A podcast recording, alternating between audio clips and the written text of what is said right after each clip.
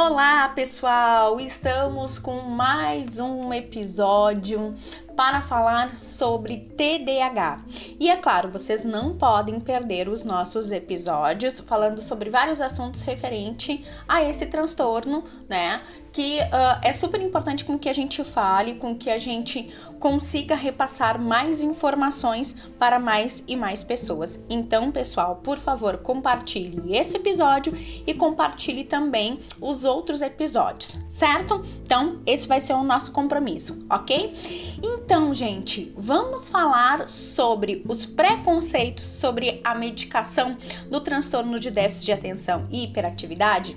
Pois é, quando fala assim em medicação, geralmente as pessoas elas ficam com receio, não é verdade? Por quê? Em função do efeito colateral, o que, que essas medicações elas podem uh, nos trazer prejuízo, seja a médio prazo, a curto prazo ou a longo prazo tá? E com TDAH, obviamente, não é diferente. E quando nós falamos a respeito também uh, dos tratamentos e sobre outros transtornos psiquiátricos também, ainda existe esse receio, ainda existe esse preconceito.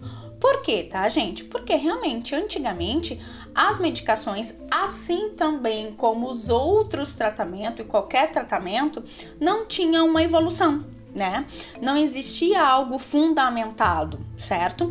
Hoje, com a evolução dos tratamentos, com a evolução dos medicamentos, então nós conseguimos sim ter uma qualidade de vida e conseguir melhorar né, a, a, o nosso posicionamento, o nosso rendimento, né, a nossa produção, certo? A nossa entrega, na é verdade?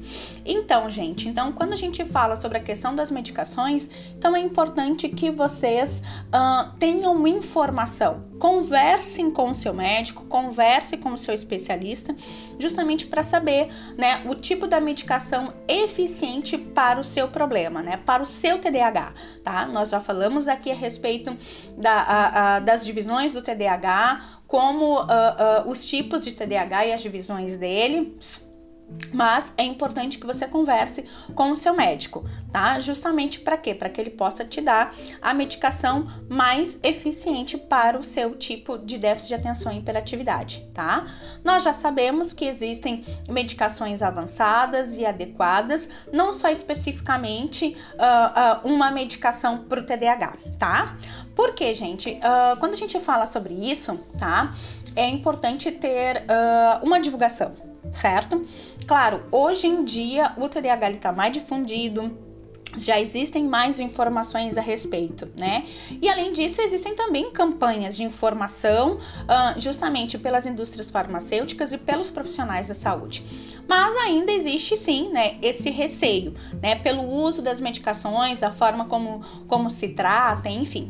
Então, aí então eu fui em busca, certo, de uh, uh, alguns artigos que falassem a respeito dessa eficiência e eu achei um artigo de um psiquiatra Uh, aqui mesmo do Rio Grande do Sul, tá? O Luiz Augusto Rode, ele é psiquiatra ali na Universidade Federal do Rio Grande do Sul e ele traz tá uh, sobre uh, a questão dos mitos né que envolve então os tratamentos farmacológicos referente ao TDAH e ele traz nesse artigo uh, fala justamente sobre a eficácia né dessas medicações e o quanto elas são importantes sim para o tratamento do, do TDAH.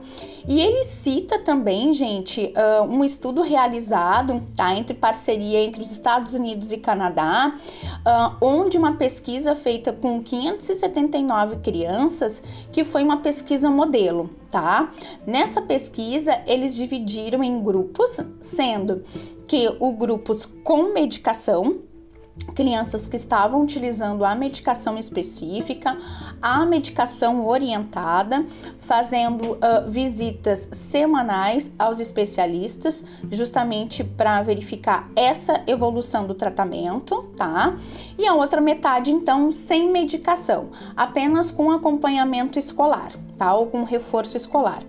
E o que, que foi avaliado, tá, gente? que essas crianças que tinham a medicação, o acompanhamento psiquiátrico, o acompanhamento uh, indicado, com a medicação indicada, houve uma melhora expressiva né, uh, com as questões do aprendizado, tá? Então, assim, houve uma melhora com a, com a coordenação motora, com a questão uh, uh, exatas, né? Então, tudo isso mostra o que? O quanto é importante a questão da medicação, tá? Então, nessa pesquisa, ela foi tratada, ela foi uh, uh, mostrada justamente a respeito disso, né? Nessa finalidade. Para quê? Para mostrar que sim, que a medicação, ela sim, ela tem uma eficácia e que existe a questão mesmo é só de desinformação, né? Obviamente, como eu falei para vocês, a gente precisa sim de um acompanhamento, não é uh, porque a gente sabe, tá, que existe um avanço na medicação, eu vou sair usando ela sem nenhuma prescrição. Toda medicação é ela precisa ser o quê? Prescrita, tá? Então é importante que a gente tenha essa conclusão. E não precisa, ai, mas será que eu vou uh, ficar viciada? Será que vai acontecer algum efeito colateral mais tarde? Gente, toda medicação que ela tiver um acompanhamento, tá? Ela não vai, não, não vai, não vai fazer um efeito colateral ruim tá? Ela está sim para poder te ajudar e te dar uma qualidade de vida. Então é importante que nós tenhamos sim mais informações a respeito das medicações. As medicações elas estão aí, claro, para nos ajudar. Agora, obviamente, o que não pode haver é um uso errado e um uso abusivo das medicações. Isso sim faz com que a gente vicie, com que dê um efeito colateral ruim, tá? O que precisa mesmo é ter feito um acompanhamento adequado, certo, pessoal? Bom, espero que vocês tenham gostado, então, uh, desse nosso episódio. Uh, gostaria que vocês, então, compartilhassem para mais e mais pessoas a respeito desse tema e eu espero vocês nos nossos próximos episódios. E toda quarta-feira fiquem ligadinho porque tem episódio novo aqui para vocês, certo? Um forte abraço. Até o próximo.